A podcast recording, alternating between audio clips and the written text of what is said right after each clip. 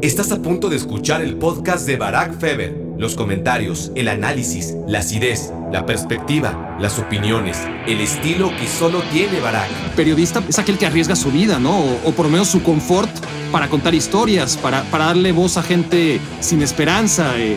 Cuando se malbarata la palabra periodista a lo que hacemos nosotros, Beto, a mí me pone muy incómodo.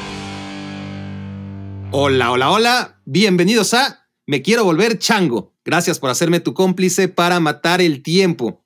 Hoy tengo un aliado de primer nivel para ayudarme a, entretenerles la próxima hora o más, ¿no? Ya, ya, saben que esto es sin límite de, sin límite de caídas, ni mucho menos de tiempo, ¿no? Así que ya sabrán ustedes a estas alturas qué tanto nos divertimos, ¿no? Si, si, el podcast nos salió largo, es que se nos fue de control, como suele ocurrir afortunadamente, y si salió corto, ustedes ya lo sabrán a estas alturas, pues es porque a lo mejor no logramos eh, hacer sentir a este invitado tan especial, tan relajado como, qué sé yo, como si estuviera en un atardecer de domingo en la México. Heriberto Murrieta, bienvenido a Me Quiero Volver Chango. Hola, Bará, qué gusto me da Por cierto, Beto, eh, ¿sabes qué número de episodio es este en la historia de este gustado podcast? Es el número 41. No, lo sé. ¿Eh? ¿Cuál es el simbolismo del número 41 en México? Para todos aquellos que no lo conozcan. Ay, si no mal recuerdo, el 41 tiene que ver con una cierta preferencia sexual. Sí, sí. eh, es lo que me viene a la mente ahora mismo. El 41, a ver, obviamente habrá primates que lo tengan mucho más claro. De hecho, yo quería que tú me ilustraras al respecto, pero se van a invertir los papeles. Pero en la época de Porfirio Díaz hubo una fiesta en la que hubo una redada en casa de unos aristócratas y resulta que era una fiesta en la que estaban hombres vestidos de mujeres y, y había, y se los llevaron a todos presos, algo así, menos a uno. Uno eh, eran, se supone que eran 42 y al final, eh, no, no estoy siendo exacto, eso es, habrá que analizarlo, pero ese que faltaba en las cuentas era el cuñado, o, más bien el yerno de Porfirio Díaz. Sí, sí, y obviamente pues ah, con todo el nepotismo este, de, la época eh, se, se ocultó, ¿no? Que, que, uno de los involucrados en semejante escándalo, ubiquémonos en la época, ¿no? El, el que unos aristócratas estuviera haciendo una fiesta vestido de mujeres, pues era tremendo, ¿no? Y, que encima estuviera implicado el esposo de la hija de, Porfirio Díaz, habría sido la vergüenza mayor, ¿no? del porfiriato. Así que sí, por, eso el número 41 tiene esa eh, connotación en la cultura popular mexicana, eh, mi querido Beto. Fíjate que esto me hace reflexionar, querido Barak, en dos cosas. Una, que sí han cambiado los tiempos, es decir, por una parte no, porque el nepotismo sigue existiendo, lamentablemente, pero por otra creo que sí hay más respeto, o por lo menos en ese lento proceso estamos los mexicanos de respetar cualquier tipo de preferencia sexual. Eh, yo creo que si se diera una fiesta como la de aquellos años del porfiriato, en esta época no habría ningún motivo para detener a nadie, eh, porque pues ahora hay un mayor respeto, una mayor apertura, en ese sentido con respecto a las preferencias sexuales, aunque sigue existiendo el prejuicio, el machismo y sobre todo también el albur, que forma parte de la cultura popular. Eh, yo creo que es eh, un ejercicio de imaginación y de rapidez mental que de alguna manera también tiene que ver con la homosexualidad y que puede ser criticado, pero que también a mí me parece divertido, aunque pudiera parecer que yo me inclino por cierto clasicismo en las formas o en el lenguaje verbal, pero disfruto mucho cuando dijiste yo me inclino, cuando dijiste yo me inclino, mi, cabeza corrió a mil. Eh, eh, algo divertido en la vida del mexicano. Claro. Entonces, eh, sí, es verdad. vamos a ver, eso ya queda en, las manos de, las nuevas generaciones. Tú y yo ya vamos de salida, Beto, entonces ya en las manos de las nuevas generaciones está si se va a prolongar o no, ¿no? E, ese uso del albur y, las connotaciones obviamente que tiene, eh, que son muy divertidas y además que, te hablan de un gran ingenio, pero que también, ¿no? Dentro de la moralidad de estos tiempos, a veces, desde mi punto de vista, exagerada o mal entendida, ¿no? Porque exagerada nunca, mal entendida sí, pues habrá gente a la, que le parezca que, no debe seguir ocurriendo. vamos a dedicarle el primer toro de esta eh, faena, mi querido Beto, a Ciro Procuna, ¿no? Amigo en común e impulsor número uno de este capítulo que te tiene hoy como invitado, así que va por él. Eh, no quería olvidarlo. Perfecto. Tengo miedo de hacerte esta primera pregunta, que es la que le pregunto y a la que someto a cada invitado. Y, y si tengo miedo, Beto, es porque estoy convencido de que no te vas a acordar, que no sería la primera vez. No, no, no, no, no, no te preocupes. Pero, pero al toro por los cuernos, ¿no? La, la pregunta que le hago a cada invitado aquí, siempre antes de empezar, es: cierra los ojos, ¿sí? Y, háblame de la primera vez que viste a Barack Feber. Pues yo creo, Barack, que, y, fíjate que ya escuché eh, la entrevista que le hiciste a nuestro querido amigo Ciro, y recuerdo que le hiciste esa pregunta y no me previne para tratar de tener presente cuándo te había yo visto por primera vez. Pero yo creo que en TV Azteca, cuando trabajabas allá y hacías estos, estas notas con mucho ingenio, eh, con respecto al seguimiento de algunos personajes, eh, con una cámara fija todo el tiempo siguiendo un personaje y tú eh, creando una historia en torno a ese personaje, yo creo que ahí fue la primera vez que escuché tu nombre, porque he seguido la televisión deportiva toda la vida, y luego no recuerdo exactamente cuándo te vi en persona por primera vez, pero cuando llegaste a ESPN, mm, pues no me acuerdo exactamente el primer momento, cuando te conocí en persona o cuando te vi en la televisión, ya en la pantalla de ESPN por primera vez, pero recuerdo una muy buena impresión siempre desde el primer momento, porque me caes muy bien, extremadamente bien, me simpatizas mucho, me pareces muy creativo, me pareces un muy buen profesional y una muy buena persona. Entonces, como que esa percepción, eh, este, este primer impacto psicológico cuando una persona tiene un primer contacto con otra, me queda muy claro con respecto a lo que yo sentí y sigo sintiendo con respecto a ti, pero no recuerdo exactamente el primer momento donde nos vimos en persona.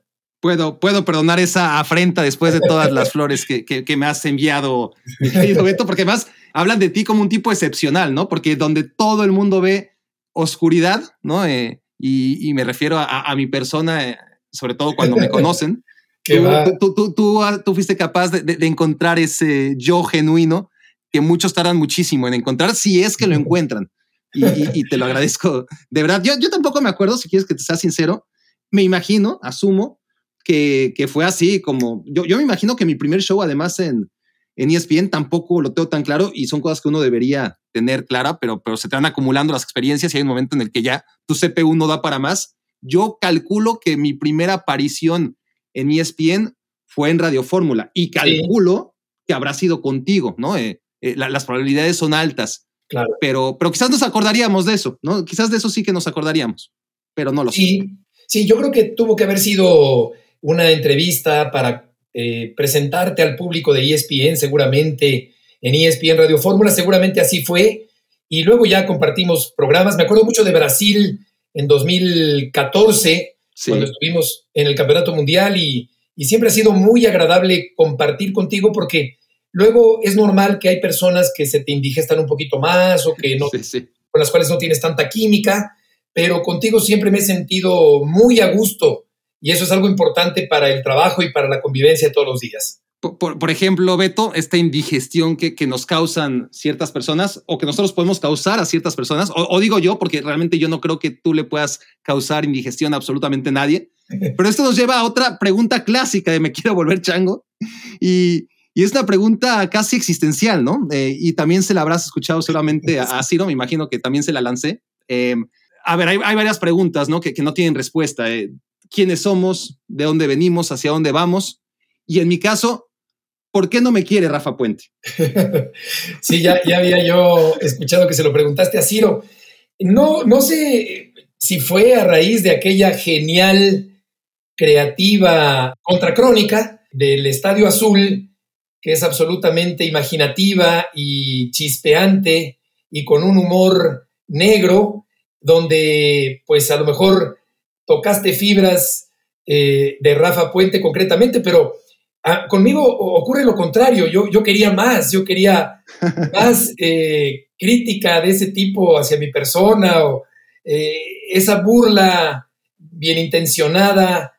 Yo al contrario, la, gozo y quiero más. Entonces, quizá Rafa tiene alguna tolerancia diferente o no le cayó en gracia algo de esa contracrónica y el punto fue que a partir de ahí a lo mejor fue que no le eh, simpatizaste o pues me atrevo a pensar que fue quizá por eso. Bueno, seguiremos investigando, pero gracias por arrojar un poquito de luz. ¿No se lo has preguntado directamente? No, no he tenido el valor todavía. Pero, ok. Pero, pero ya, este, llegará el momento, llegará el momento. Muy bien. a ver, el, joven Murrieta, que, no requiere ninguna presentación, eh, es un personaje tan fácil de ubicar en el Televisa noventero como, diría yo, como el tío Gamboín, como GC, como papá soltero, ¿no? Este, un, icono, diría yo. Ahora, háblame y, y, hazlo con toda sinceridad, Beto, de cómo fue ese choque de dos mundos que te, en, que te encontraste en ESPN, porque, a ver, yo entiendo que tú fuiste pionero y era otra cosa al principio, ¿no? ¿Tú, tú y quién más?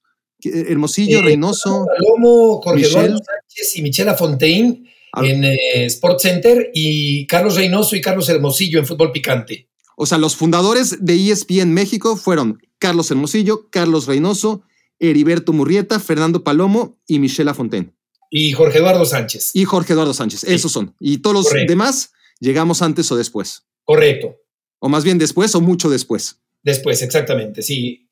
En 2000, 2003 empezamos a ensayar allí en las instalaciones hermosas sí, sí, sí. de Tlalnepantla. Preciosas. y cuando digo choque de dos mundos, ¿no? Porque eso vino después, pero tampoco tardó tanto. Eh, realmente me imagino, ¿no? A, la tripulación de Cristóbal Colón, ¿no? Eh, eh, desembarcando en las Indias o, lo que ellos creían que eran las Indias. O sea, me imagino a José Ramón Fernández, Faitelson y, compañía desembarcando procedentes del puerto de Palos, Beto, ¿no? Y, ustedes ahí como, como no sabiendo ni, qué onda, porque, porque, a ver, tú en concreto pertenecías a, las antípodas, ¿no? Eh, ¿Cómo fue ese choque y cómo ha ido cambiando eh, tras, ¿qué, 15 años de, de, convivencia o más? Pues yo ya llevo 18 casi en la empresa y José Ramón debe llevar 15 o 14. Eh, lo primero que mm, debo decirte, Barack. Aquí me quiero volver chango. La única premisa es 100% honestidad. Acuérdate que no te va a escuchar nadie. Por supuesto. Más que los cuates. me parece perfecto. Es como mejor resultan las entrevistas. Eh, yo creo que el primer gran impacto fue que yo venía de una televisora abierta, como es Televisa, donde permanecí durante casi 20 años. Y el primer choque fuerte que yo encontré fue que eh, yo estuve en un programa que era prácticamente la voz única, el noticiero único, en aquellos tiempos donde para bien y para mal, lo que Jacobo decía era la ley. Ahora hay mayor apertura, una cantidad impresionante de noticiarios, hay más eh, apertura para opinar, a diferencia de aquellos tiempos, pero pasar de la televisión abierta a la televisión, digamos, restringida o vía satélite o por cable, sí representó un gran cambio en términos de audiencia. De hecho, los primeros días que yo hacía Sport Center y fútbol picante, tenía la sensación de que estaba transmitiendo únicamente para las personas que estaban en la cabina, que no nos estaba viendo absolutamente nadie, porque además ESPN Deportes era un canal que apenas empezaba y que empezaba a tener sus primeras suscripciones. Por otra parte, cuando empieza a llegar toda la gente de TV Azteca, yo no me imaginé que fuera a convivir con ellos. Yo los había seguido particularmente a José Ramón desde que era niño, porque por un poco de morbo, pero también de interés eh, meramente periodístico. Eh, lo veía en Deporte B y la forma en que criticaba a la América. Incluso un día en que dijo una palabra que eh, me pareció y le pareció a mi padre que estaba junto a mí viendo la tele un poco excedida para la televisión. Y, bueno, crece uno pensando que es un ogro y que es un hombre muy difícil de, para convivir y para trabajar, porque en cualquier momento puede decir algo que te deje mal parado al aire, pero creo tener, Barak, la, virtud, dentro de mis muchos defectos, creo tener la virtud de llevarme bien con todo el mundo, de encontrar cosas buenas en, la gente y de adaptarme a las formas de ser. En este canal tenemos una cantidad de caracteres muy variables, de egos, de personalidades muy distintas, diametralmente opuestas, pero tengo la capacidad de poderme llevar bien con toda la gente eh, lo cual no quiere decir que no me haga yo un análisis personal sobre cada persona. Entonces, cuando empezaron a llegar, eh, pues nada, yo creo que cada quien tiene su lugar, cada quien tiene su estilo. Yo soy más partidario de hacer un periodismo más clásico, más meditado, más argumentado, más serio, sin burlas, sin eh, polémica eh, barata. Yo, yo no puedo hacerlo porque no me sale hacer eso. Entonces mi estilo quizá eh, sea un poco anticuado de cierta manera porque no me adapto a estos nuevos tiempos. Me cuesta mucho trabajo de un día para otro convertirme en alguien polémico que polemice por polemizar. Yo creo que la polémica es muy sabrosa, es muy interesante, siempre y cuando eh, no sea prefabricada y yo me resisto a ganar seguidores o convertirme en un comentarista viral por decir alguna tontería. Yo prefiero, yo, yo me considero un comentarista de nicho, de un nicho muy reducido, eso es lo que yo, yo diría, un, periodista con una forma de, hacer las cosas, pues con una cierta elegancia, con una cierta categoría, que no encaja en estos tiempos donde se polemiza por polemizar en muchas ocasiones. No, y, además se ha radicalizado, es decir, vivimos ahorita unos tiempos de, de boga en donde gente que ejerce el periodismo, como lo estás describiendo, ¿no? desde otra esfera, como han sido durante toda su trayectoria José Ramón y, David Faitelson, pues casi, casi que parecen conservadores, ¿no? comparados con esta nueva ola que, que, realmente por, de, manera sistemática y, casi con guion están polarizando ¿no? Eh, las opiniones en los medios de comunicación deportivos y, tú que enarbolas al comunicador clásico, ¿no? Entendiendo esto por todo lo que dices, serio, mesurado, responsable, conciliador, amable. O sea, ¿qué opinas del mercado en el que se han convertido las mesas de discusión? Yo creo que es muy importante no perder de vista la credibilidad, el ganar la credibilidad y que esa credibilidad crezca con el paso de los años. Eh, representes un referente de información seria y no de información disparatada Em, pueden convivir la, polémica y la información. De hecho, di un curso de periodismo deportivo hace poco tiempo y puede haber una convivencia de esta parte de entretenimiento y la información, lo que se llama infoentretenimiento, siempre y cuando no se pierda de vista la raíz fundamental de la información y de la opinión equilibrada. Porque si se carga completamente el entretenimiento, pierde su, esencia y su equilibrio periodístico. Entonces, yo creo que esta radicalización de la que tú hablas ciertamente llama la atención, está de moda, pero creo que más que la moda importan los modos. Los modos prevalecen y las modas caducan. Entonces, eh, no, no me gusta, no me gusta, pero comprendo que es la tendencia actual y que es muy consumida y muy solicitada por un amplio sector de la audiencia. Ahora, el tema es qué tan importante y, por lo tanto qué tan necesario, primordial es el rigor periodístico en un tema lúdico, ¿no? Como, es el deporte o el fútbol en particular, eh, que es de mero entretenimiento, ¿no?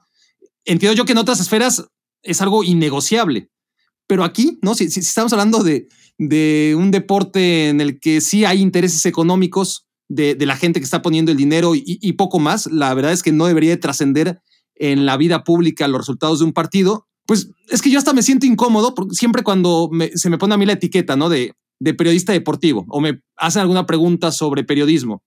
Y yo, a ver, a mí me gusta mucho el periodismo, no creo ejercerlo, eh, no he buscado ejercerlo tampoco, porque para mí el término periodista es un término con mayúsculas, eh, sobre todo en un país como el nuestro, ¿no? Periodista, para mí, y quizás lo estoy encapsulando demasiado en, en un solo tipo de, periodista, pero para mí es el que engloba realmente las cualidades del periodismo, es aquel que arriesga su vida, ¿no? O, por lo menos su confort para contar historias, para, para darle voz a gente sin esperanza, eh, o, cuya única esperanza es que alguien cuente lo, lo, que les pasó, ¿no? Mucha gente que, que ya ni siquiera aspira a sobrevivir, ¿no? sino que alguien dé constancia de que ha vivido ¿no? Eh, que, haya servido de algo todo eso. Para mí eso es periodista. Entonces, cuando se malbarata la palabra periodista a lo que hacemos nosotros, Beto, a, mí me pone muy incómodo. yo, yo creo, Barak, que, que es un muy buen punto el que mencionas. O sea, no hay que perder de vista que estamos hablando de deportes. Y en este sentido creo que nos tenemos que quitar un poco lo acartonado, lo rígido, lo serio, lo solemne. Eso lo entiendo perfecto. Pero tampoco me gusta que por ser deporte, entonces caigamos en, el otro extremo, en, el extremo de lo burlesco, de, convertir un programa en un mercado, de las descalificaciones personales. Entonces, yo creo que hay que encontrar un feliz término medio, eh, es decir, no tomarse tan en serio algo que no deja de ser entretenimiento, pero tampoco caer en la chorcha y en la pachanga, en las faltas de respeto, en las burlas y en las provocaciones. Es decir, no perdamos de vista que es deporte, pero tampoco perdamos de vista que estamos ejerciendo una labor periodística que es sagrada, que consiste en informar y opinar con responsabilidad, porque yo no me podría ir a dormir tranquilo, no podría poner la cabeza en la almohada con tranquilidad si yo dijera algo que me hizo ruido durante el día o que me estorbó en mi cabeza. Yo creo que tengo que estar plenamente convencido de lo que voy a decir y para eso es importante pensar antes de hablar. Además que estás en un estudio de televisión, eres un privilegiado, claro. por circunstancias de la vida o por tu trabajo o por una mezcla de los dos, seguramente, y, no estás en un bar, ¿no? Es decir, para, para darse el debate gratuito y sin argumentos y con gritos y descalificaciones, que tampoco es agradable, pero ya hay escenarios, ¿no? para vivirlo y no necesitas gente profesional para desarrollar ese tipo de discusiones. Exacto, no eres un aficionado con micrófono, eres un profesional del micrófono que no puede hablar como aficionado. Ahora, aquí hay dos lecturas y, obviamente no tenemos la respuesta, pero está la, optimista y tú ya dejaste caer las dos, ¿no? Eh, la optimista sería que, que este tipo de, entretener a través de la información deportiva no es rentable a largo plazo, ¿no? Porque, porque la gente que está apostando por ello y que ahora está viendo éxito, lo más probable es que a largo plazo la, gallina de los huevos de oro pues se convierta en estéril, ¿no? Y, y, ya no le alcance y, todo esto ya no solamente no le favorezca, sino quizás eh, pueda jugar en su contra, ¿no? Eh, a largo plazo en su, en su, carrera. Esa sería la visión optimista para gente como tú y yo y, pesimista para ellos, ¿no? Sí. Ahora, por el otro lado, que también dejaste caer eh, una sensación de que, de que son nuevos tiempos y de que para ti eh, esa forma que tú tienes de entender la comunicación se está muriendo, ¿no? Al menos en los deportes. Sí, fíjate que, es difícil eh, para alguien como yo desembarazarse de una forma de ser de una forma de entender el periodismo, eh, con, la frescura que, te pide lo deportivo, con la agilidad, con el, estar distendido, el, entender que el deporte no va a cambiar el rumbo del mundo como una pandemia o una guerra o una situación económica. Eso, eso me parece muy bien, pero qué difícil encajar en estos tiempos. A lo mejor se queda uno un poquito rezagado, un poco al margen de los tiempos, pero por otra parte resulta difícil modificar tu esencia y tu personalidad y tu forma de trabajar en aras de escalar peldaños y de conservar la chamba. Y creo que ahí estaría uno traicionándose en su forma de entender esto, porque yo vengo de una formación muy pura, periodísticamente hablando, que es la escuela de un señor que, aunque fue muy polémico y aunque no todo mundo lo recuerda con cariño y que es muy criticado por la alianza de la televisión comercial con el gobierno durante muchos años, y me refiero a Jacobo Zabludovsky, si separamos esa parte, aunque comprendo que es difícil separar esa parte, si lo analizamos desde un punto de vista únicamente periodístico, estamos hablando de un señor que era una universidad de periodismo en sí mismo. Eh, es decir, yo creo haber aprendido el periodismo de quien mejor me lo pudo haber enseñado, que consiste en informar de manera puntual, sin prolegómenos, sin cursilería, sin lugares comunes, sin rollo, haciendo las preguntas que hay que hacer, con una intuición y con unas ganas de conocer más y con un hambre periodística. Entonces, yo creo que desde el punto de vista meramente periodístico, más que político, Jacobo fue un maestro extraordinario para generaciones enteras y yo me considero claramente un alumno de esa escuela y creo que esa es la forma en que se tiene que hacer periodismo. Ahora bien, hay que complementarlo, por lo visto, con las nuevas tendencias del entretenimiento en los programas de polémica deportiva. Y, en ese sentido, Beto, ¿cómo tomas tú? Además, porque estabas muy, muy chavo, ¿no? No, sé si en ese momento lo entendías o ahora ya lo ves en retrospectiva y tienes una lectura distinta. Y, entiendo yo, eh, además, ¿no? que Jacobo muchas veces no tenía opción o, quitó él muchas veces. Realmente lo más probable es que no tenía opción, ¿no? No, era A o B y elegir A. Eh, era un, claramente un instrumento. ¿Tú cómo lo ves? Porque seguro que es algo que sale a conversación una y otra y otra vez durante años y años y años. Eh, ¿Cómo vives el, haber sido parte, aunque sea, dando los toros y los deportes, de, aquella etapa tan importante ¿no? en, en el periodismo mexicano? O, no solamente el periodismo, o sea, en la historia de México, ¿no? Fue la transición de la dictadura del PRI a lo que tenemos ahora, que no es ideal, pero que claramente es distinto, sobre todo si hablamos de libertad de expresión. Correcto, sigue sin ser ideal el escenario democrático mexicano, pero ha cambiado mucho la forma de informar y sobre todo ha aumentado el número de voces con diferentes perspectivas y tendencias y preferencias políticas y forma de analizar las cosas, lo cual es bueno dentro de la paquidérmica eh, avanzada democrática de este país. Pero yo creo que a Jacobo hay que ponerlo en contexto, como bien dices, es una época en la que no tenía opción, pero por otra parte, yo creo, Vara, que lo, veo muy claro, lo veo eh, con, con, objetividad, si lo veo de una manera desapasionada, puedo ver claramente cuáles eran esas situaciones que se le criticaban a Jacobo, las veo claramente, las reconozco, las acepto, pero por otra parte, pues le, he tenido un enorme cariño, respeto, admiración, he sido un alumno y con respecto a tu pregunta, pues sí, es un orgullo y es algo, una satisfacción muy grande formar parte de la historia de la televisión mexicana, puesto que integré durante mucho tiempo la sección deportiva y posteriormente también taurina del noticiero más importante en la historia de la televisión mexicana. En ese sentido, fue muy formativo, fue un gran escaparate, fue una gran plataforma de despegue, había mucha presión, había mucha audiencia, eh, Jacobo apretaba mucho desde el punto de vista periodístico, eh, no podías flaquear, no podías pestañear, no te podías confiar. Y cuando me confié y sentí que ya lo había hecho, se encargó el propio Jacobo de llamarme la atención y de invitarme a mejorar y a superarme y a buscar controles remotos y no conformarme con dar las noticias cada noche, sino también eh, buscar exclusivas o buscar nuevas entrevistas o controles remotos, etc. Y fue, ha sido un personaje sin duda muy importante en mi vida, algo así como un segundo padre o casi como un abuelo al final de su vida.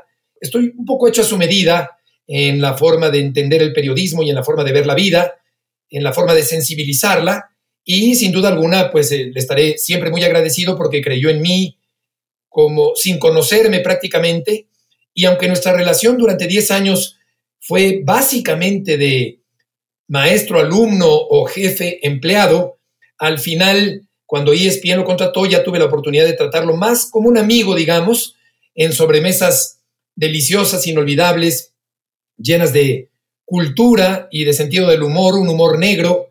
Y creo que en ese sentido, pues ha sido un privilegio para mí el poder alternar con él y conocer a muchos personajes, no necesariamente del deporte y los toros a lo largo de mi vida periodística.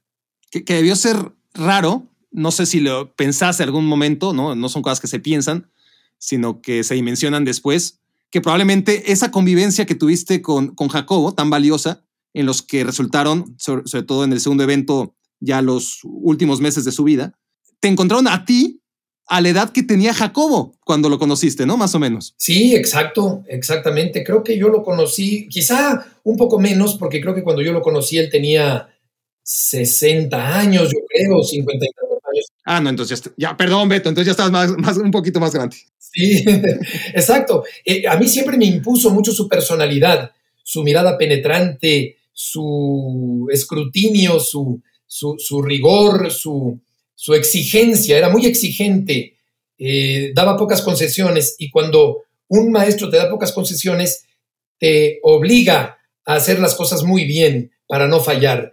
Pero aquí en esta parte final, pues ya era un poquito más como amigos, eh, tomando vino, en compañía de su esposa, o estaba Armando Benítez en algunas ocasiones, o estaba yo solo con él en otras platicando, y fue ya una relación menos presionada, donde yo ya no tenía que rendirle cuentas, digamos, de lo que iba a presentar cada noche y de que cada noche, claro. en esa pequeña sección de cinco minutos, salieran las cosas bien.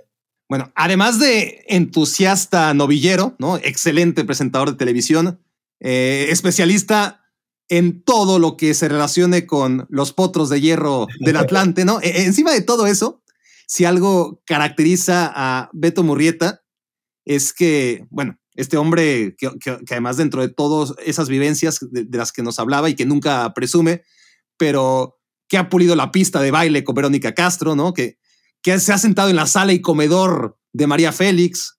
En fin, si, algo lo pone por encima de cualquier miembro de la televisión deportiva mexicana, es su uso del lenguaje, ¿no? Siempre la palabra precisa, la, sonrisa perfecta, ¿no? Agregaría el trovador cubano, ¿cómo se llama? Este, eh, el de ojalá.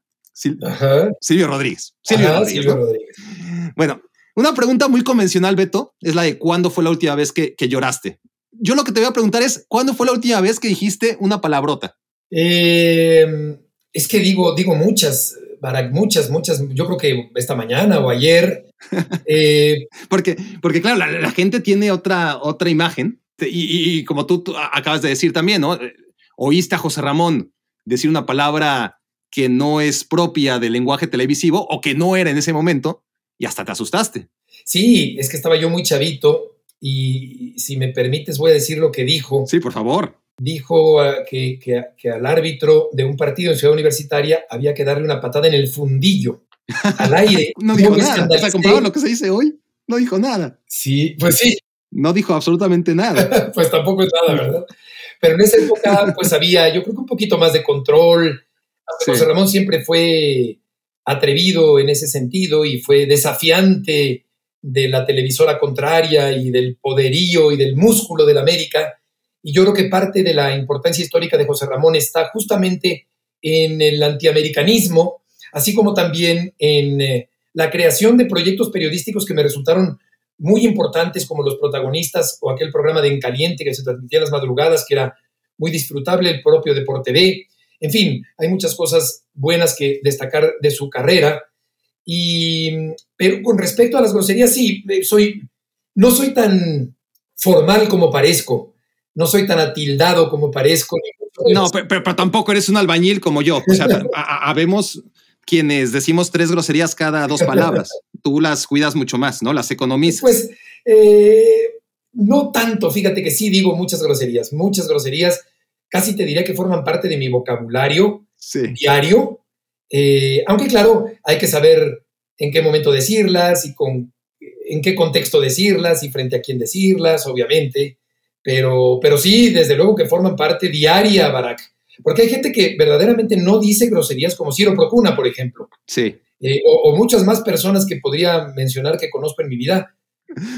Bueno, lo, que sí es que las groserías son parte del lenguaje, ¿no? Y, si algo dominas es como ningún otro, insisto yo, e, esa manera de expresarse es algo que podemos observar quizás en otras esferas, pero que no es muy común, al menos no hoy en día en la televisión deportiva mexicana. En otros tiempos, probablemente lo tuyo habría sido siempre dentro del promedio alto, pero no sería tan notable, ¿me explico? ¿No? Ahora sí, en estos tiempos, ¿no? Eh, tratando de, ligar lo que veníamos hablando de cómo ha ido cambiando la comunicación deportiva y, el tipo de periodismo que tú enarbolas, sí es muy destacada la manera en la que hablas. Y por eso vamos a hacer un jueguito. Vamos a hacer un jueguito, si te parece. te voy a poner a prueba sobre la buena aplicación del español. Me vas a agarrar en curva seguramente. Quisiera añadir solo una cosita, para yo creo que esto proviene de mi padre, que hablaba muy bien el español, que me corregía si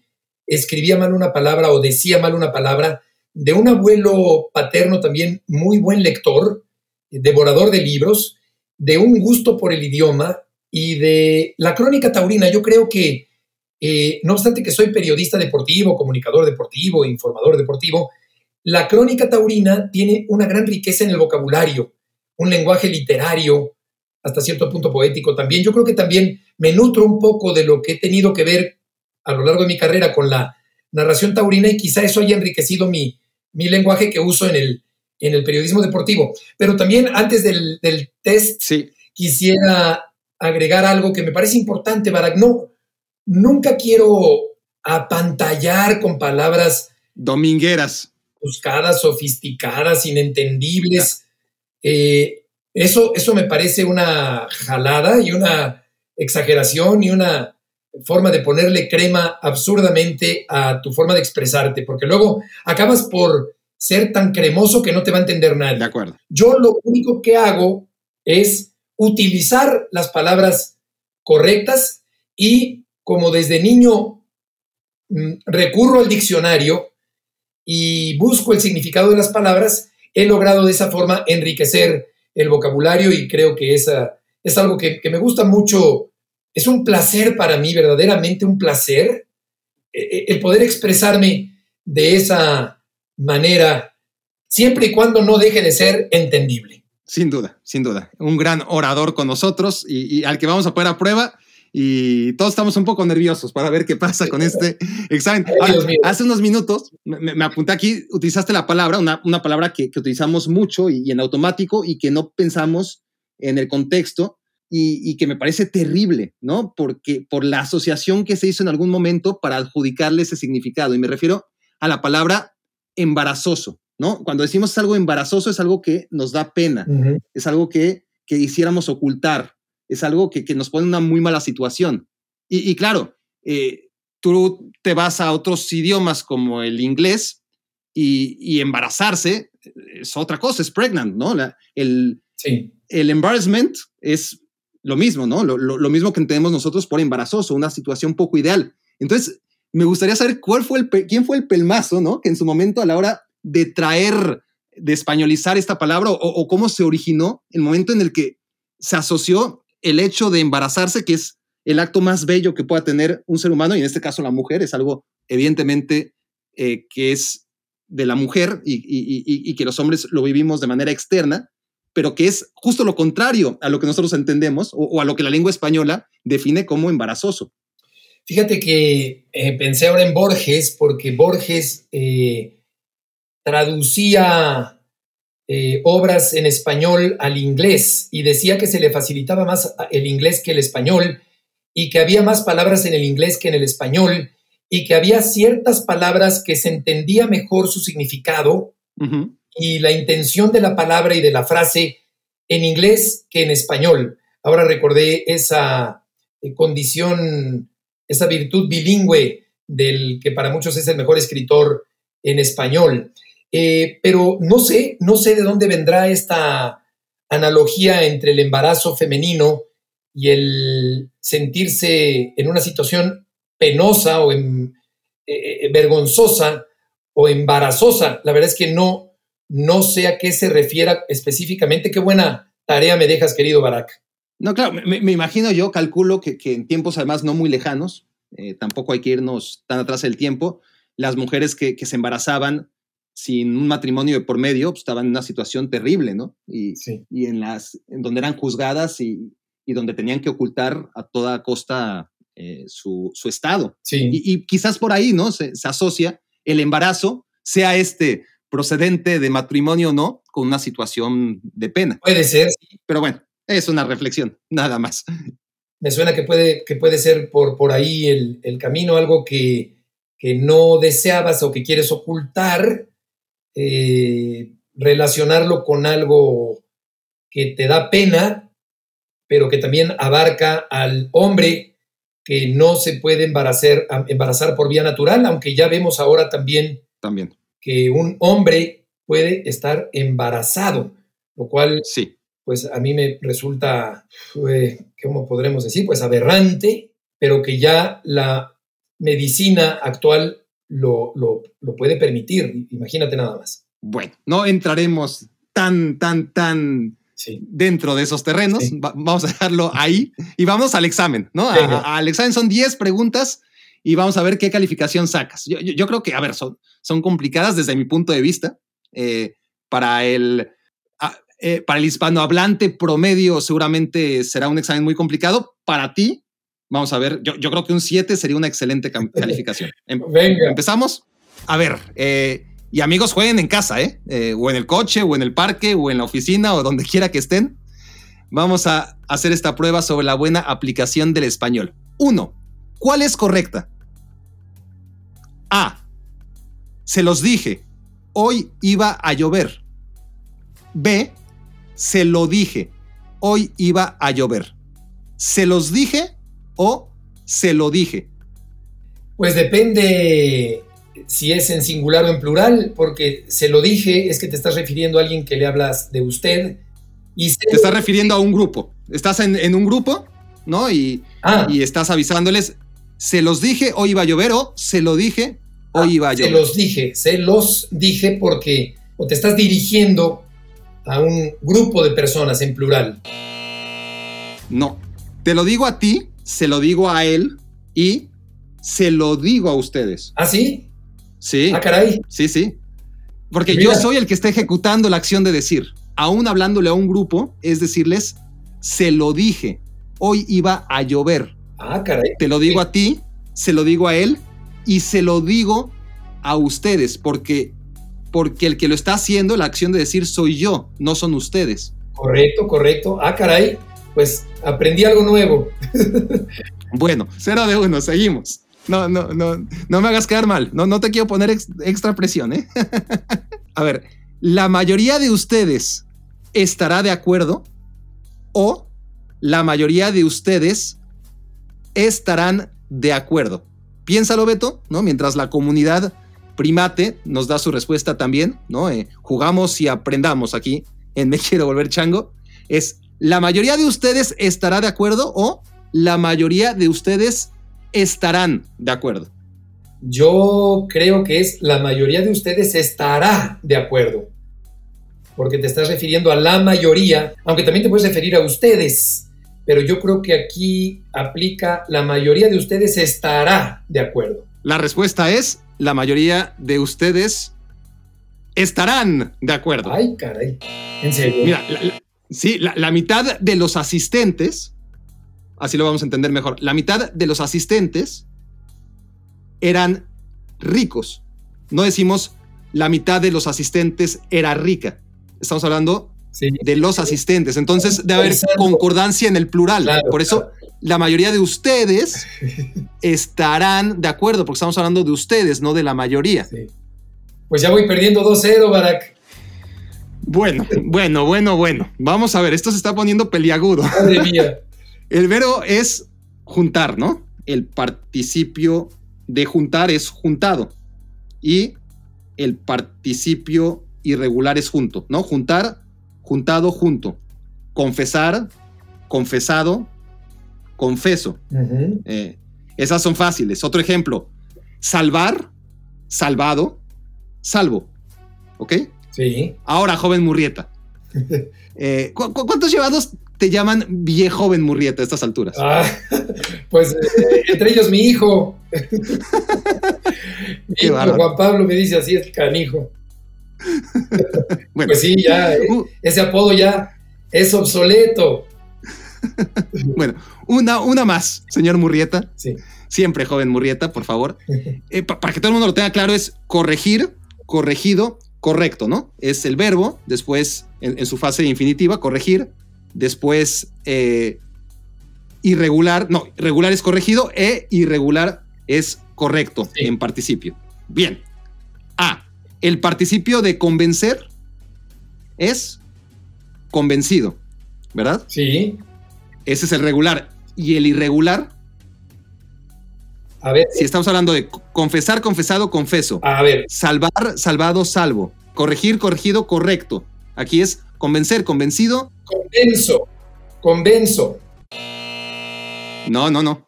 Convicto. Ah, convicto. Convencer, convencido, convicto. Uh, ah, es, o sea, yo estoy convencido de algo. Digo, yo estoy convicto. Tú estás convencido de algo, pero te han vuelto a ti convicto sobre una realidad. Ah, ok. E, e, es que utilicé mal el tiempo. pero tampoco le hubiera atinado. Sí, era complicado. No, no, no, te, puse, te puse las más difíciles que encontré, mi querido. Pues Vamos a ver si. ok. Vamos a la siguiente. Convierte esta frase al plural. Cualquier pregunta que me hagas, la contestaré. Cualquier pregunta que me hagas, la contestaré. Cualesquiera preguntas que me hagas, las contestaré. Correcto, correcto, correcto. Ah, Técnicamente vaya. sería cualesquier preguntas que me hagas, oh, pero, pero tendría que ser un maestro demasiado ogro. Te tendría que odiar a muerte Para, Para- dármela por mala. para dártela por mala. Sí, sí. Yo, yo creo que se debe de aplicar las dos, ¿eh? Cualesquiera o cualesquiera. Por eso te voy a dar palomita. Siguiente. Vamos al mal uso de las preposiciones. Identifique el error, Beto Murrieta, y ustedes también, por supuesto. A ver, en esta frase, si dices, me mintió de adrede, ¿cuál es el error? Ahí le quitamos el D. Exactamente. Me mintió adrede. Adrede, exactamente. Bien, Beto. Ahora, si decimos, quedamos de venir el lunes, ¿cuál es el error ahí? Quedamos en venir el lunes. Bien, Beto, te estás recuperando con todo. Correcto. Quedamos en venir el lunes. Sí. No quedamos de venir el lunes, como muchos solemos decir. Correcto. Ahora, en la siguiente frase, luego de que me reconoció, dijo. Eh, luego que me reconoció, dijo. Perfecto. Heriberto Murrieta, que ¿ya ves cómo sí se puede? Era Es era que- nada más que, que es- nada más era que encendieras esa máquina. Es que no, no, el- estás el- imparable. Ese es el llamado dequeísmo que, que- que mucha gente pone en práctica al hablar, el de qué, dequeísmo. Y ahí le- le- le- le- le- es un error y después le tienes que quitar el de, correcto. claramente estás preparado en contra del dequeísmo. Le estás sacando con mención honorífica. A ver, una última. ¿Cuál es el error en sentémonos en la mesa? Sentémonos a la mesa. Pero suena muy feo. Pero es correcto español. Muy bien, Beto Murrieta. Ese es el correcto español. Sentémonos a la mesa, sentémonos al escritorio, porque evidentemente si dices en la mesa o en el escritorio y lo aplicas de manera literal, pues este, serás muy mal visto. Exacto. Si te montas encima de la mesa o del escritorio. Muy bien. Perfecto. Bueno, vámonos. Ya estamos acabando con este martirio. Espero que sea para ti, pero no para el auditorio. Sí, Este, está muy bueno. ya lo evaluaremos a continuación. Eh, significados. Esto es 0.25 por cada acierto. Entonces, A. ¿Qué significa la palabra probo como adjetivo? Es la cualidad de... De alguien honorable, de alguien honesto, de alguien eh, limpio en su conducta. Totalmente. Tú eres un hombre probo, honrado, íntegro y además con excelso uso del español, porque quizás esta es tu, tu mayor virtud, no tanto la gramatical, que es muy cerrada y, a- y además muchas veces fuera, la verdad, ya de, de uso, por más que sea correcta. Y otra cosa es la aplicación de las palabras. Creo que ese es tu fuerte, así que sigamos con eso. Gracias. Palabra número B, halitosis. Halitosis es el mal olor eh, en la boca, ¿puede ser? Correcto, Sí. correcto, mal aliento. Mal aliento. Qué bárbaro, Beto Murrieta, por favor. Síguenos ilustrando, por favor. ¿Qué significa el verbo soliviantar? Soliviantar es como ir muy cómodo, alivianado, eh, en un estado de confort, ¿puede ser? Inducir a otro a adoptar una actitud rebelde. Ah, Soliviantar. soliviantar, ¿no? Entonces es lo contrario, ¿no? No es Correcto. acomodarse, sino rebelarse, ¿no? Tal cual. Soliviantar. Sí, sí, pe- pero es, es engañosa la palabra, ¿no? Soliviantar te, lleva a asociarlo con, con relajarse cuando es lo contrario. Es Mira qué buena, ese estuvo mal, ok. significado de onanismo, Onamismo, ah, caray, no sé, Barak. ¿no? No, onamismo, no. O onanismo con Ns. Onanismo. Ah, onanismo, onanismo, onanismo. No sé. Onanismo es masturbación. Digo, Ah, tiene, quizás no se cierre solamente en masturbación, pero, pero para no entrar en detalles, sí, es, es el acto sexual que no acaba necesariamente dentro de la vagina. Vamos, eso sería el onanismo. No conocí el sinónimo. Sí, no, porque, porque no es sinónimo, es como te digo, eh, todo acto sexual que no acabe en la acción del coito, Correcto. sino que fuera de, eso es onanismo. Ok, no lo sabía. Bueno, Siguiente. Defíneme a un vidente vidente. O sea, un vidente con B de vaca, vidente con B de burro. Un vidente vidente. ¿Cómo sería? Ah, vidente es alguien que ve y que tiene dos dientes. Entonces, un vidente vidente sería un tipo que ve y que tiene dos dientes. Perfecto. Tal cual. Maravilloso. Tu mero mole, ortografía. Deletrea exhausto, exuberante y exhortar. A ver, las anoto, ¿eh? Exhausto, exhausto exuberante y exhortar. Exhausto, eh, exhausto se, se, deletrea E X H A U S T O. Correcto, correcto. Exuberante es E U B E E. Es tu mero mole, la, ortografía, Beto. debimos haber empezado por esto para que subieras la confianza. Exhortar. Es E-X-H-O-R-T-O. Perfecto, sí. Exuberante no lleva H intermedia. Exhortar y exhausto sí, que lleva H intermedia, pero, pero bueno, eh, tu ortografía es inmaculada. Así que Quizás lo que tengamos que hacer, Beto, es volvernos a reunir y hacerte un examen de pura ortografía para que quedes como lo que eres, un, dios a la hora de escribir correctamente. Bueno, bueno, sí, sin ninguna duda. Eh, a la hora de, de ortografía y de significados, te pintas solo. En el hecho de la gramática, pues digamos que tampoco eres si me lo permites, un erudito. Beto Murrieta a tenor de los resultados. Queda claro. Vamos a escuchar ahora, si te parece, las preguntas de nuestros socios primates y empezamos por Miguel Ángel Pérez, desde Guadalajara. Saludos para ti, Barak, y para el joven Murrieta. Mi pregunta es la siguiente. Todos disfrutamos con los valedores y por eso me gustaría saber cuál sería el once histórico del conjunto de Ixtacalco. Saludos. Bueno, a ver, la, portería ni hablar, ¿no? Eh, ni se discute. Paquita, ¿no? Es, el único insustituible. Él y el profe Venus como entrenador, obvio. Los demás son de quita y pon. Pero si he de hacer un once ideal, tendría que ser con RBD en el centro de la defensa, acompañado por, híjole, por, Salcido, ¿no? Que, jugaba de medio, pero yo siempre lo hubiera puesto de central toda la vida. Con esa cara no podía jugar de otra, en otra posición. Laterales, el cuchillo, obvio, y el Yoshi, ¿no? Que, probablemente era el peor de todos, por lo tanto tendría que estar ahí. En medio campo, creo que el Morris, Rulo, para darle un toque, un, mínimo toque de calidad. Robiño, por supuesto. Y, y, y, bueno, pues, pues, claro, Ronaldinho de Nesa, ¿no? Ya, ya, se me estaba olvidando cómo marginar a Ronaldinho de Nesa. Eh, no podía faltar en el ataque Chamagol eh, o Jimmy. Entre, entre Chamagol, Jimmy y Memo, pondría ahí a mis dos atacantes en este 4-4-2. Este, es que nadie hizo más de dos goles, ¿no? Entonces, bastante complicado. Em, y, de hecho, sí, sí, sí, sí, metió dos goles el Memo, por ejemplo. Uno fue contra el rival que no se presentó y, que ganó valedores por default. En fin, buenos recuerdos. Eh, tu silencio, Beto, habla a gritos, así que me imagino que no tienes ni idea de lo que estamos hablando, así que vamos de lleno a la siguiente pregunta, que creo que además es para ti. Mi pregunta es para Beto, para el joven Murrieta. ¿Cuál es el once ideal del Atlante en toda su existencia? Bueno, la, pregunta era de Eric Hernández, Beto.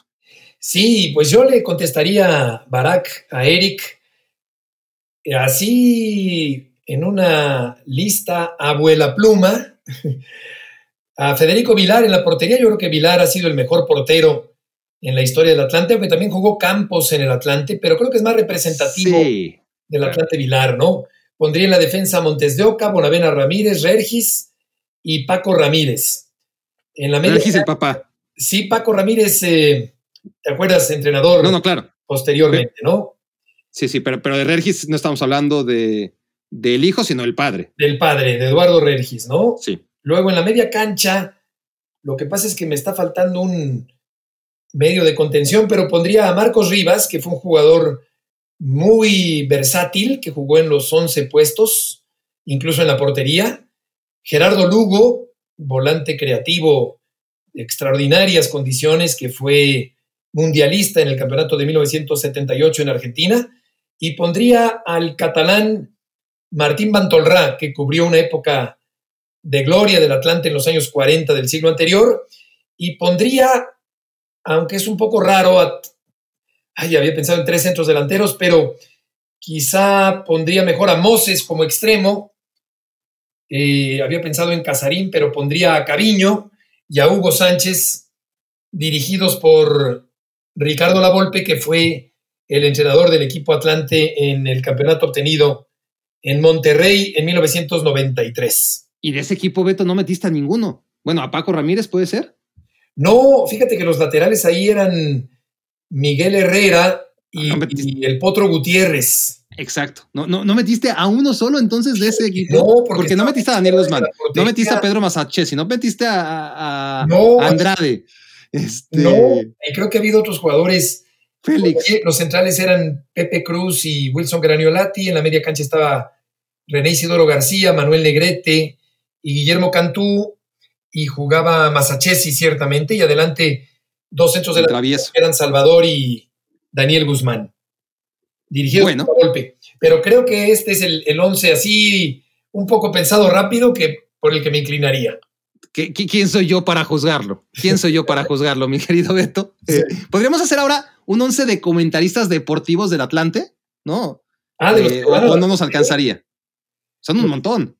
Pues mira, está Orbañanos, está Toño de Valdés, Gerardo Valtierra, que en paz descanse, Arturo Rivera, Alfredo Ruiz, está Esteban Arce, no sé si ya lo mencioné. Claro, Beto Murrietas, allá llevamos siete. Está Alfredo Domínguez Muro, que también le va al Atlante. Está Jorge, mi hermano, que también es trabajado como comentarista y es atlantista. Eh, son los que ahora mismo. Pues, pues, ya llevas nueve, o sea, son son como los hipsters antes de que se inventara ese concepto, ¿no? Ir, del Atlante es algo. Es curioso, ¿verdad? Muy llamativo. que. Eh, Félix Fernández también. Él, sí tiene una razón más o menos de peso, ¿no? Claro, claro. Y pues nos faltaría uno, pero por ahí debe haber otro que le vaya al Atlante. Eh, ¿Sabes quién? Hay un.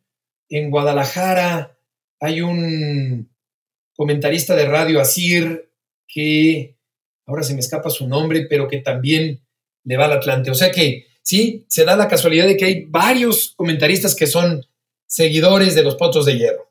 ¿Y, tienes alguna relación con la Tito Tepito o no? Sí, la tuve, la tuve con Tito Monroy, eh, con toda esa gente tan eh, entregada y tan solidaria y tan fiel y tan aguantadora, gente genuina, gente del pueblo, que se identifica con esa causa del Atlante de un equipo que surgió, que nació pobre en los llanos de la Colonia Condesa y la Roma Sur y en Tacubaya, terrenos polvorientos donde yeseros y albañiles dieron forma al primer equipo Atlante, o sea, gente muy del pueblo, gente muy de la clase humilde, la clase trabajadora que de repente formó un equipo de fútbol que se convirtió en el coco de los grandes equipos extranjeros que visitaban a la Ciudad de México en los años 30 del siglo pasado. Yo, estuve, de hecho, en, el epicentro de, de, Latito Tepito, ahí en, en, casa de uno de ellos. Ah, qué maravilla. Bueno, sí, sí, sí, haciendo una, una nota, eh, entrevistándolos una de las tantas veces que desaparecieron al Atlante, me acuerdo, sí, sí. Buenísimo, buenísimo. Buenos recuerdos. Bueno, Isaac Medina nos pregunta, ¿qué opinan de la horrible idea? Ah, ahí ya nos está eh, condicionando un poco la respuesta, pero bueno, nos pregunta, ¿qué opinan de la horrible idea de fusionar la Liga MX con la MLS? ¿Cómo podría ser atractivo un Mazatlán contra Cincinnati o alguna combinación tan descafeinada? Pues mira, hablando de ideas horrorosas, eh, ahora mismo estoy eh, recordando una que me vino a la cabeza el fin de semana anterior cuando vi salir eh, al mismo tiempo a la cancha para iniciar el partido América y Pumas. Me parece que eso le quita, o sea, los equipos son entidades diferentes y no solo diferentes, sino que en muchos casos también son enemigas. América y Universidad, por ejemplo, yo prefería cuando saltaba la cancha Pumas y luego saltaba la cancha del América. Esta salida tan atildada, eh, casi casi de la mano de los 22 jugadores y los tres árbitros, me parece que rompe con, con esa salida tan emocionante de cada uno de los dos equipos por separado. Pero bueno, con respecto a la fusión de, de estas ligas mancomunadas, a mí tampoco me gusta desde el punto de vista romántico, pero puedo entender que desde, el punto de vista económico puede ser conveniente para la Liga Mexicana especialmente. Creo que como la van a ejecutar, estoy seguro que, de hecho, no, no, no solamente lo creo, estoy convencido de que va a ser un desastre. Pero aunque no vaya a pasar nunca, porque estamos hablando de, cerebros obtusos, que son los que la van a llevar a cabo, pero en un mundo ideal, ¿no? Donde, donde sacáramos lo mejor de los dos mundos, vamos, ¿no? Esto es la tradición, ¿no? Y, el amor por el juego que hay en México, más la infraestructura y la excelencia deportiva que caracteriza al deporte en los Estados Unidos, es que podríamos tener una liga potentísima, ¿no? A, lo mejor no como la Premier, que, ya lleva demasiados años eh, ganados y, y, terreno como España o Italia también. No, no, no, no, no estoy diciendo que estaría en ese nivel, pero ¿por qué no pensar que ahí después, no? Ahí después de esas tres grandes ligas sería una gran alternativa en un mundo ideal, insisto, ¿no? Porque para ello necesitarías cambiar esa cultura del no descenso tan arraigada en Estados Unidos y, que les encanta aquí a los, a los inversores en México, obviamente. Porque, o sea, Beto, tienes 30 equipos en la MLS, ¿no? 18 en la Liga MX, 12 en la Liga de Expansión o, como le llamen a esa liga donde juega el Atlante. Sí. Bueno, agarra esos 60 equipos y, colócalos en tres divisiones, ¿no? Abre tres ascensos y, tres descensos a cada categoría, primera, segunda, tercera, y que trabajen los equipos y que compitan para ascender y, para no descender. Y, creo que podrías tener una liga con tres divisiones, con ¿no? Espectacular. Ahora, si quieres meter a los, a los 45, 50 o 60 equipos en una sola división sin descenso, pues va a ser un desastre. Sí, sí, desde luego. Yo creo que desde el punto de vista económico es muy apetecible para la Liga Mexicana, e, eso es evidente. Creo que desde el punto de vista futbolístico la Liga Mexicana sigue muy por encima de la MLS en términos de nivel deportivo. El otro día viendo Cruz Azul Toronto o el día de los tres goles del Chicharito pude comprobar que hay un nivel todavía más alto en la Liga Mexicana.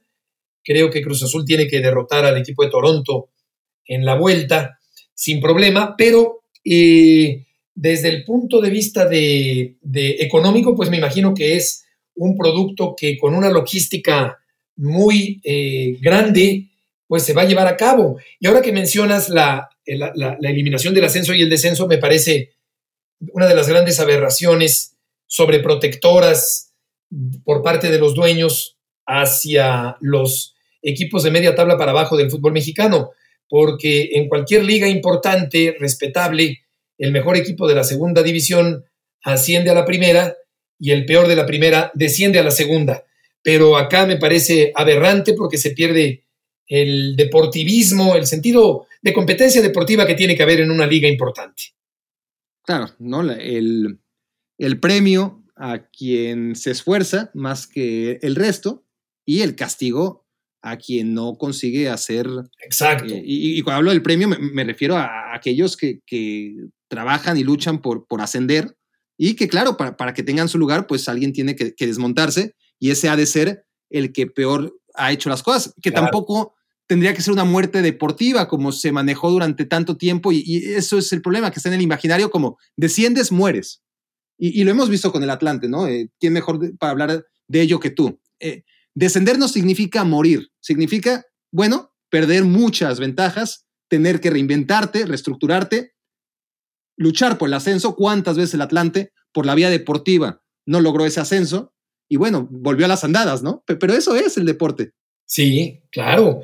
Eh, eh, el ascenso y el descenso se tienen que disputar en la cancha, no en un escritorio, como también ha ocurrido con la compra de franquicias y con este tipo de ideas disparatadas que solo se ven en el fútbol mexicano o este repechaje que vamos a tener el, próximo fin de semana donde hay una cantidad enorme de equipos porque la puertota es enorme para la mediocridad en el sistema de competencia benévolo del fútbol mexicano. Claro, claro. Pero, bueno, volviendo a esta idea que, que, para muchos es mala y, y, para mí la idea no es mala, la ejecución va a ser muy pobre, de eso estoy muy seguro, desde el punto de vista deportivo, obviamente, ¿no? Porque qué es lo que menos les preocupa a ellos. Pero, pero ellos lo ven como, a ver, para mí el problema es igual que en la Superliga, ¿eh? Yo, yo no estaba en contra, no estoy en contra de, de manera radical en contra de la Superliga, bueno, sí lo estoy, pero por el hecho de que es una liga cerrada sin ascensos ni descensos. Agrégale ascensos y descensos y, yo la apoyo. Habría que revisarla, por supuesto, pero, pero yo no veo mayor problema más que querían presentar esa, esa liga de élite en la que todos tuvieran una membresía vitalicia y eso no se puede permitir. Y, es algo que no va a pasar tampoco, obviamente, en la MLS ni, en la Liga MX, ¿no? Que, que abran eh, sus horizontes y, que piensen que, ok, que, esa inversión económica corre riesgo en sus franquicias y descienden y todo en aras de un buen espectáculo, eso no va a pasar. Pero una hipotética gran liga norteamericana con ascensos y descensos, ¿no? Solucionaría tantos dilemas deportivos de MLS y de Liga MX, ¿no? Porque si lo que se quejan en México es de que faltan, faltan inversores, en Estados Unidos sobran. Exacto. Si el problema de Estados Unidos es que carecen de cultura balompédica, en México les enseñamos sin ningún problema. Que, que, en Estados Unidos necesitan futbolistas mexicanos para atraer al mercado mexicano eh, en Estados Unidos, eh, pues nosotros tenemos para ofrecerlos a granel, tanto que, que, la MLS ha venido quitándonos jugadores ¿no? importantes de la Liga MX y yo entiendo que es una mucho mejor idea compartirlos en una misma liga, pero siempre y cuando existiese este concepto que, no le van a implementar, ¿no? Que es el de ascensos y descensos. Exacto, es de, elemental justicia deportiva, aunque incluso me ha tocado ver la reprobable eh, maniobra que se dio eh, allá por el año 2001, cuando el Atlante deportivamente había descendido a la segunda división, que aquí le cambian de nombre, sí. primera A y circuito de ascenso, en esta costumbre de no llamar a las cosas por su nombre, pero acabó por quedarse en la primera división porque los directivos se sacaron de la manga una promoción con el equipo Veracruz y el equipo que había descendido, que era el Atlante, terminó quedándose eh, por arte de magia en el máximo circuito para el siguiente torneo. Tenía que pagarnos 5 millones que, no aparecieron nunca, ¿no? Exacto. Exactamente. Historias del fútbol mexicano. Nos pregunta Jorge Osorio, ¿Qué harían para lograr que los jóvenes mexicanos no se pierdan durante la transición de joven promesa a jugador profesional? Bueno, e-, esta, Beto, es una pregunta que nos hemos hecho durante generaciones y ojalá ya tuviéramos una respuesta, ¿no? Pero, pero una de ellas es que tendrían que irse más jóvenes a donde realmente se forman futbolistas de primer nivel, ¿no? O sea, aquí en México se trabajan muy bien selecciones, lo que no quiere decir que se trabaje bien a nivel global con los chicos eh, que están en formación. O sea, se enfocan en 20, 30 jóvenes, los desarrollan, llegan al Mundial Sub-17, suelen hacerlo muy bien, pero como hemos visto, desgraciadamente, es a corto plazo, ¿no? Acaba el Mundial, festejan si es que llegaron a la final, si es que salieron campeones, pero todavía hay mucho recorrido y se acaban perdiendo los chicos. Así que, desgraciadamente, no es parámetro lo que se hace en los Mundiales Sub-17, pero el ejemplo de Estados Unidos ahora me parece muy valioso, ¿no? Y, ojalá México no reaccione demasiado tarde eh, y, lo empiece a hacer cuando Estados Unidos ya, ya nos haya comido terreno. Y esto es lo que hemos visto, enviar chicos a granel, regalarlos, los de más talento. Algunos de ellos florecerán, otros no. Eso es eh, darwinismo puro, ¿no? Es supervivencia. Pero los que florezcan, ya, les vas a sacar fruto, ¿no? Si, si, debutan y, juegan en equipos como donde están jugando los chicos norteamericanos, como el Bayern, como el Dortmund, como la Juventus, este, vamos, o sea, por supuesto que les vas a sacar provecho en el mediano plazo, eh, porque son chicos que estás mandando a entrenar con súper profesionales. Exacto.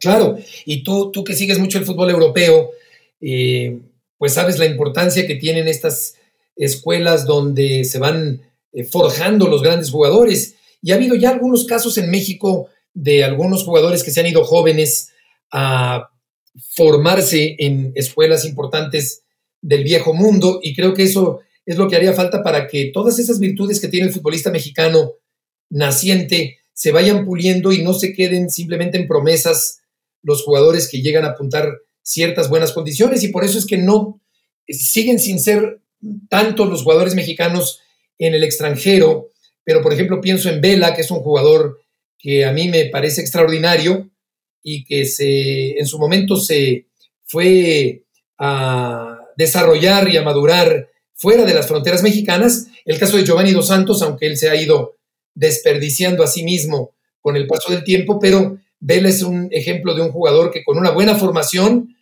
aunada a unas excelentes cualidades, ha dado como resultado el que para mí es el mejor futbolista mexicano de los últimos 10 años. Sí, y, otro ejemplo es el Tecatito, ¿no? Tecatito también fue muy joven, no la ha pasado bien, no ha sido fácil, nadie dice que la carrera del futbolista profesional es fácil, pero mira, mira el nivel que ha alcanzado Tecatito. Y tampoco podemos esperar que si mandamos a 10 o a 20, los 10 o 20 acaben siendo candidatos al balón de oro. Alguno llegará, a 10 se quedarán en el camino o ni siquiera debutarán, es normal, es otra vez selección natural.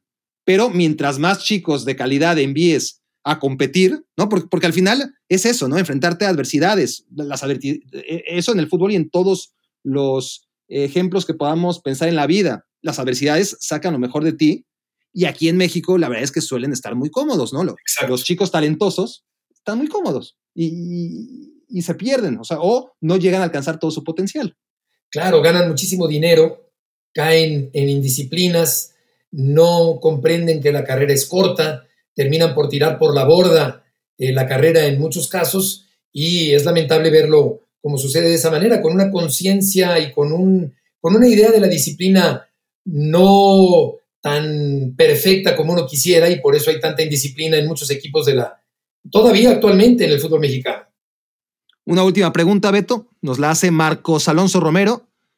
Te la hace más bien. A, mí no, no, no le importa. ¿Cuál ha sido, Beto, tu momento o evento deportivo más especial que hayas tenido oportunidad de cubrir? Yo creo que han sido varios. Eh, gracias por la pregunta, porque he tenido la fortuna de estar en Juegos Olímpicos, en campeonatos mundiales, en coberturas de eventos, pero eh, más allá de eventos, yo creo que hay ciertos momentos en el día a día que dejan satisfecho por la forma de plantear la pregunta, por el producto terminado de un programa, porque a veces también los temas te ayudan a tener programas más completos que otros, hay días un poquito más áridos, donde no hay tantas entrevistas, donde no hay tanta información, pero cuando se combinan algunos factores que nutren de información un programa y uno sabe aprovechar esos, esas noticias para exprimirlas, pues es cuando hay satisfacciones diarias, más allá de eventos muy puntuales que claro que significan mucho desde el punto de vista curricular. Beto, ¿quieres que te regale una camiseta del Atlante? pues mira, la, más reciente, la del aniversario 105, está muy bonita y no la tengo, mi querido Barak. A ver, ahí te, voy a hacer una oferta. ¿Dónde escuchas Me Quiero Volver Chango regularmente? Pues eh, eh, en el, ahí en el teléfono. En tu iPhone. ¿No? Entonces lo escuchas a través de Apple Podcast. Perfecto. Exacto. Entonces, lo que vas a hacer es, uno, vas a calificar este podcast, me quiero volver chango, vas a escribir una reseña eh, para ayudar a incrementar, tú sabes, ¿no? El, el alcance de me quiero volver chango, porque esto solo crece a través de recomendaciones. Entonces, una vez que hagas la reseña y le pongas send, o antes de ponerle send, le vas a hacer una captura de pantalla que te enseñe tu hijo cómo, ¿no? Eh, yo creo que tú lo sabes perfectamente. Sí, sí y me la vas a enviar. Ahí sí quizás necesites ayuda técnica a barack arroba barakfeber.com. Sé que estás, sé que estás apuntando, ¿no? Barack arroba barakfeber.com. Barakfeber.com, ok. Y ese mail con la captura de pantalla que certifique tu reseña va a ser tu boleto para participar por la camiseta del Atlante o, si lo prefieres, de la Atalanta, que está un poquito más de moda, o, o la que sea. Ok. Perfecto, me parece muy bien. Bueno. Lo haré. Perfecto, gracias Beto. aclaro que esto, lo, que acaban de escuchar, es solo un ejercicio de simulación para que el resto, o sea, ustedes, entiendan la dinámica, ¿no? Beto Murrieta es solo un conejillo de indias, o, o, cómo podemos llamarte, un, eh, un ejemplar, ¿no? Sí, un ejemplar, exacto, exacto.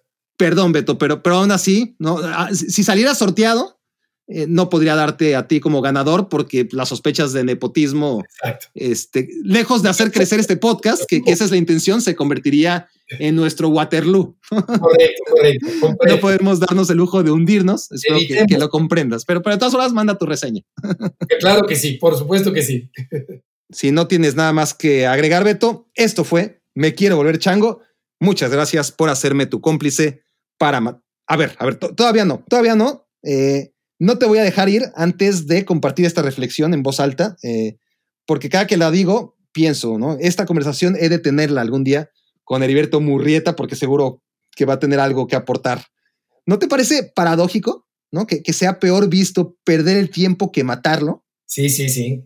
Sí, claro. Eh, bueno, sí, porque perder el tiempo nos remite a la idea de, lo, de lo inútil del tiempo que no se aprovecha, a diferencia de matarlo, ¿no? Eh, se puede matar de diferentes maneras, pero la, idea de pérdida, en este caso, remite a lo insustancial, al aburrimiento, pero no, yo lo he pasado muy bien, me he divertido mucho, me has puesto a prueba, he reprobado. Terriblemente, sí. He mucho tu forma de plantear la conversación también tu excelente disposición para platicar y para enfocar el tipo de entrevista al personaje al que estás entrevistando, en este caso a mí. Así que me ha dado muchísimo gusto, querido Barak, que hayas pensado en mí para esta conversación. Al contrario, Beto, eh, ha sido un placer, realmente engalanas, me quiero volver chango. Es más, hasta un nombre tan soez como me quiero volver chango queda, queda mal, ¿no? Eh, con un nombre tan ilustre, tan quijotesco como es Heriberto Murrieta. Y cuando digo quijotesco, lo digo, por supuesto, que en el mejor de los conceptos sobre esa magna obra, la más importante del castellano. Así que, bueno. Eh, lo quijotesco es, tiene un poco que ver con lo, con, un sueño quijotesco es un sueño irrealizable, como un sueño guajiro, muy mexicano, eh, pero quijotesco también tiene que ver con esta figura un poco antigua, encorvada, eh, escuálida, eh, de, un Quijote, que ya quisiera yo ser un Quijote y más un buen escritor como Cervantes. Pero te sientes identificado con la figura. Me siento identificado, sí, sí, definitivamente. Sin ninguna duda, sin ninguna duda y cuántos no quisiéramos encajar en ello. Mi querido Beto Murrieta, esto fue Me Quiero Volver Chango. Muchas gracias por haber sido mi cómplice y todos ustedes también para matar el tiempo. Gracias, Baracatí. Un abrazo para todos. Escuchaste el podcast de Barack Feber. Toda la información de los deportes con un toque de Barack.